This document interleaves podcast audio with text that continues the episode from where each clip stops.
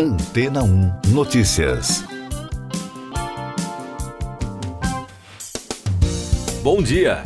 A legislação de segurança na internet, que exige que as empresas de redes sociais mantenham os conteúdos publicados em suas plataformas sob rígido controle, foi aprovada no Reino Unido.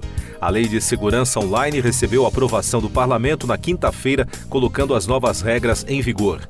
A secretária de Tecnologia, Michelle Donilan, disse que isso significa que o Reino Unido se torna o lugar mais seguro para se estar online no mundo. Com a aprovação, as empresas de redes sociais são obrigadas a prevenir e remover rapidamente conteúdos ilegais, como o terrorismo e a pornografia, e impedir que as crianças vejam materiais nocivos através da aplicação de limites de idade.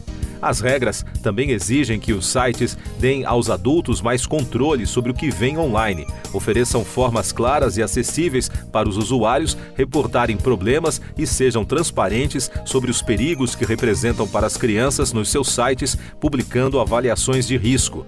Aqueles que não cumprirem a lei enfrentarão multas de até 18 milhões de libras ou 10% da receita global anual, o que significa potencialmente bilhões de libras para as maiores empresas.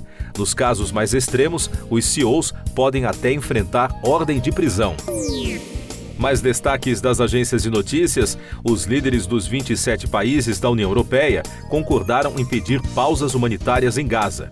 De acordo com o último rascunho da conclusão da reunião, divulgado pela ANSA, o Conselho Europeu expressa a máxima preocupação pela deterioração da situação humanitária em Gaza e pede um acesso humanitário contínuo, rápido, seguro e sem obstáculos e que as ajudas atinjam a quem precisa através de todas as medidas necessárias, incluindo corredores e pausas humanitárias.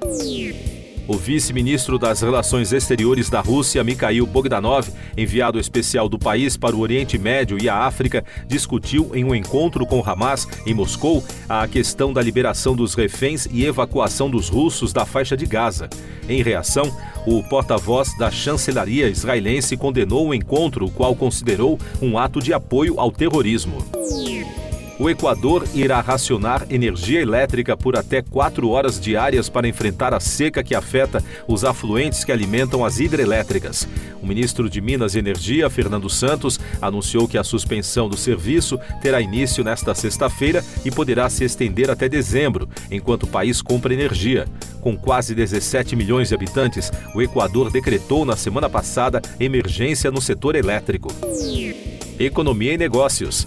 A porta-voz do Ministério do Comércio da China, Xu Shueting, disse em coletiva de imprensa que a tendência de recuperação do consumo no país está mais evidente desde o terceiro trimestre. Segundo a representante da pasta, a recuperação do consumo aconteceu por esforços de todo o governo e destacou ainda o objetivo de tornar este o ano de impulso do consumo, por meio da implementação de diversas políticas e iniciativas. E no Brasil, dados do levantamento Demografia das Empresas, divulgados pelo Instituto Brasileiro de Geografia e Estatística, apontam que o país registrou um recorde de 5 milhões 196 mil entidades empresariais formais em 2021. Em dois anos de pandemia, houve abertura líquida de mais de 512 mil empresas privadas no Brasil. Além disso, foi o terceiro ano seguido de saldos positivos na abertura de empresas, depois de cinco anos consecutivos de queda. Eu sou João Carlos Santana e você está ouvindo o podcast Antena 1 Notícias, agora com os destaques das rádios pelo mundo, começando com informações da Rádio Canadá Internacional de Toronto. Mais de 200 revistas médicas apelaram nesta semana à Organização Mundial da Saúde para que considere duas crises ambientais simultâneas, alterações climáticas e perda de biodiversidade, como uma emergência de saúde global. No editorial conjunto publicado na quarta-feira, os editores alertam ainda para o potencial de danos catastróficos para a saúde humana. No texto, os autores descrevem os impactos relacionados aos eventos climáticos extremos e perda de vida selvagem. De Londres, da LBC Radio. O Banco Central Europeu manteve as taxas de juros inalteradas na quinta-feira pela primeira vez em mais de um ano, à medida que o conflito Israel-Hamas espalha ainda mais pessimismo sobre as perspectivas para a economia europeia, destacou a rede de rádio. Essa é a primeira reunião do banco sem alterações nos juros após uma série de 10 aumentos consecutivos desde julho de 2022, que empurrou a taxa básica para uma máxima histórica de 4%. Outro destaque da LBC a Casa Branca, sede do governo dos Estados Unidos, informou à imprensa que a Rússia está executando soldados que tentam se retirar de uma nova ofensiva no leste da Ucrânia, onde as forças russas sofreram perdas significativas. De acordo com o porta-voz do Conselho de Segurança Nacional, John Kirby, os comandantes russos estão ameaçando executar unidades inteiras se tentarem fugir do fogo da artilharia ucraniana e da rede de rádio iHeart do Texas, nos Estados Unidos, o YouTube surpreendeu os fãs na noite da última quarta-feira ao chamar Lady Gaga para se juntar ao show da banda na Arena The Sphere, em Las Vegas. A americana subiu ao palco e cantou um dueto de Shallow com Bono.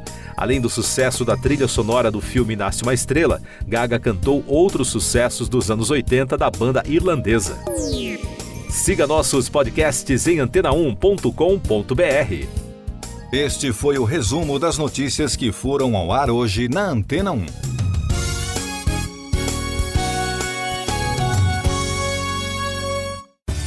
Depois de tanto conteúdo legal, que tal se hidratar com água rocha branca? O consumo regular de água durante o dia traz benefícios para a saúde, como, por exemplo, manter a pele bonita e hidratada. Rocha Branca, da fonte direto para a sua casa.